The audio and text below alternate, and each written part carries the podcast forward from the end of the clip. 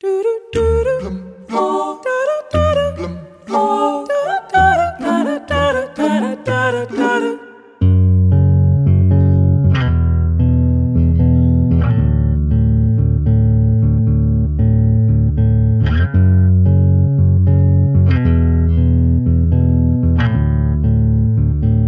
Fender, o fundador da empresa de guitarras elétricas Fender, era saxofonista e não sabia tocar guitarra.